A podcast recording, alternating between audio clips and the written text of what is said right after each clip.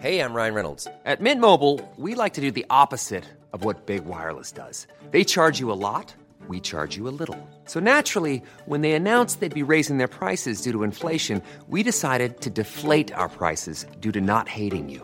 That's right. We're cutting the price of Mint Unlimited from $30 a month to just $15 a month. Give it a try at mintmobile.com slash switch. $45 upfront for three months plus taxes and fees. Promo rate for new customers for limited time. Unlimited more than 40 gigabytes per month. Slows. Full terms at mintmobile.com. Eu sou Mário Persona e essas são as respostas que eu dei aos que me perguntaram sobre a Bíblia. Eu recebi o seu e-mail, a sua mensagem, na qual você professa crer no Senhor Jesus como seu Salvador e está aterrorizada com a ideia de poder perder a salvação porque você caiu em adultério. Ao que parece, tudo ficou mais complicado pelo que você conta ali, por, por você ter engravidado do homem com quem adulterou e o qual não é, obviamente, o seu marido. E a impressão que dá é que, se, uh, que o pecado ficou mais grave por você ter engravidado. Bom, primeiro eu quero tranquilizar você dizendo o seguinte: que nem, nem a denominação que você frequenta, nem homem algum, tem o poder de destinar alguém à perdição eterna. Porque você está muito preocupada que se os irmãos souberem, você vai ser destinada à perdição eterna. Isso era muito comum no, no, catolicismo medieval, como se o Papa tivesse poder de tirar de alguém a salvação, que é uma obra exclusivamente de Deus. A vida que o Senhor dá é eterna, isto é, não tem começo e nem tem fim, é a vida que está em Cristo. E ninguém pode arrebatar uma ovelha das mãos do Pai.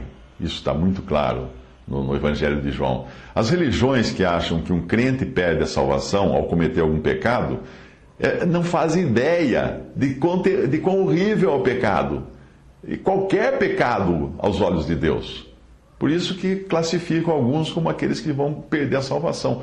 E também essas religiões não entendem a graça, que é o favor imerecido eh, que Deus dá a, suas, a criaturas tão perdidas, tão pecadoras, que não haveria outro modo de salvá-las além de prover tudo o que fosse necessário à sua salvação, sem depender de qualquer iniciativa ou fidelidade da parte delas. Portanto, o seu problema não é de perder a salvação, porque até Pedro cometeu um pecado horrível quando negou o Senhor e mesmo assim foi perdoado. Ah, o Senhor o alcançou com graça. Uh, o seu problema está em sofrer as consequências de seu adultério. É isso que, você, que está deixando você atribulada. Agora pense o seguinte: o seu filho que você traz no ventre agora não tem nada a ver com tudo isso. E ele deve ser amado por você. Ele deve só receber amor de você, nada mais, porque ele não tem nada a ver com isso. É uma, é, é uma criatura que Deus colocou nesse mundo, ou Deus vai colocar nesse mundo. Uh, Trata-se de uma vida preciosa. Ele não é o problema. A gravidez não é o problema. A gravidez não é o pecado. O pecado foi o adultério. Essa é uma vida preciosa e o fato de ter na, nascido de adultério não torna, não, não torna essa criança menor aos olhos de Deus. É curioso como, como sempre que alguém engravida em razão de um ato sexual ilícito, parece que a pessoa transforma a gravidez, que é uma bênção de Deus, em maldição. Como se o ato sexual ilícito sem gravidez fosse menos pecaminoso. Não! Para você entender como Deus vê em graça o seu filho ou qualquer criança nascida de um erro dos pais, leia a genealogia de Jesus no Evangelho de Mateus.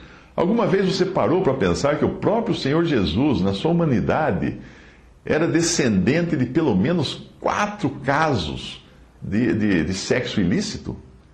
Veja, veja o seguinte: Tamar gerou gêmeos depois de se disfarçar de, de prostituta para poder dormir com o próprio sogro.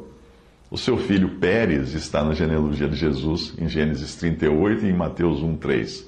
Raabe era uma prostituta de Jericó e foi mãe de Boaz, também na genealogia em, uh, em, em Josué 2 e Mateus de 1 a, a 5.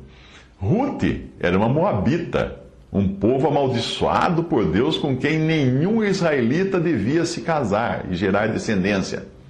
Foi mãe de Obed na genealogia do Senhor também. Ruth 4 e Mateus de 1, 1 versículo 5. Batseba, casada com Urias, foi a mulher com quem Davi caiu em pecado de adultério, e Batseba também era uma adúltera. Gerou Salomão. 2 Samuel 11 e Mateus 1 a 6. Salomão, você sabe, o rei Salomão, que também está na genealogia do Senhor Jesus. Eu digo isto tudo não para justificar o seu pecado, mas para mostrar que o Senhor entende muito bem a natureza humana e ele próprio, na sua humanidade, veio de pessoas ou descendeu de pessoas que foram fruto de erros graves cometidos por seus pais.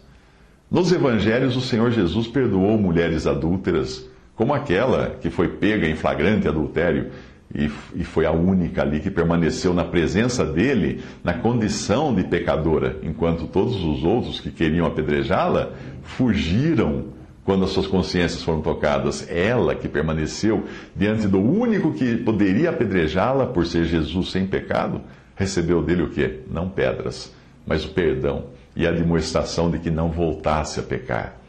Então, como alguém poderia dizer que não há perdão para o seu pecado? Como você diz que os, os seus irmãos onde você congrega iriam dizer isso para você.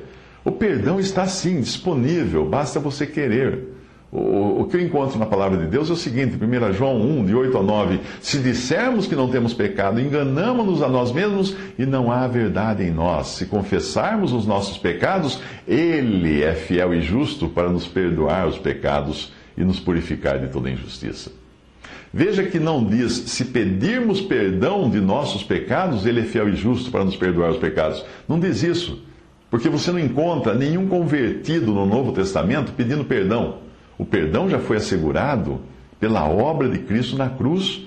E nós pedimos perdão no momento em que nós cremos em Cristo. E agora o perdão está amplamente disponível para todo convertido a Cristo. O que Deus exige, sim, é confissão. Portanto, o primeiro passo é confessar o seu pecado a Deus. Sem dúvida alguma, se você já não fez isso. O segundo passo é confessar a pessoa que foi lesada por seu pecado, no caso, o seu marido. Como você está congregada com irmãos que inocentemente continuam tendo comunhão com você sem saber que você cometeu adultério, sim, você vai ter que confessar a eles também. Claro que não publicamente, mas você vai ter que confessar pelo menos aos irmãos que são considerados os responsáveis ali na congregação que você frequenta. A Bíblia é clara ao dizer que eles não devem ter comunhão com quem está em pecado, porque em 1 Coríntios 5,11, Paulo exortou os coríntios, a assembleia em Corinto, dizendo que vos escrevi que não vos associeis com aquele que, dizendo-se irmão, for devasso, avarento, idólatra, o maldizente, o beberrão, o roubador, com o tal nem ainda comais. Então era uma responsabilidade que a Assembleia tinha de colocar fora de comunhão, não fora da salvação, fora de comunhão, as pessoas que estivessem em pecado. O seu pecado só fica mais grave enquanto você o esconde das pessoas que confiam que estão em comunhão com alguém que não caiu em adultério. A confissão a Deus, ao seu marido, e aos irmãos é uma necessidade, segundo a palavra de Deus. Tiago 5,16: Confessai as vossas culpas uns aos outros. Você não terá paz e tranquilidade enquanto não abrir o seu coração com as pessoas corretas. No caso, Deus, seu marido e os irmãos com quem tem comunhão. O Salmo 32, de 3 a 5 diz: Enquanto eu me calei, envelheceram os meus ossos pelo meu bramido em todo dia, porque de dia e de noite a tua mão pesava sobre mim. O meu humor se tornou em sequidão de estio. Confessei-te o meu pecado e a minha maldade não encobri. Dizia eu: Confessarei ao Senhor as minhas transgressões, e tu perdoaste a maldade do meu pecado. Como acontece em qualquer erro, com qualquer erro ou transgressão, a recuperação é dolorosa, sem dúvida, mas sempre é o melhor caminho e o caminho da restauração e o caminho de bênção. Não vai ser fácil para você tudo o que poderá acontecer a partir do momento que outros souberem. Você será provavelmente execrada pelos irmãos, rechaçada pela família e talvez até abandonada pelo marido. E se ele fizer isso, ele faz isso com razão, vamos dizer assim, se bem que o caminho correto é perdoar, é o perdão. Mas de uma coisa você pode ter certeza: Deus jamais deixará você. O próprio fato de você estar inquieta com essa situação é sinal de que o Espírito Santo de Deus está agindo em você para levá-la ao arrependimento, à confissão e, finalmente, a restauração.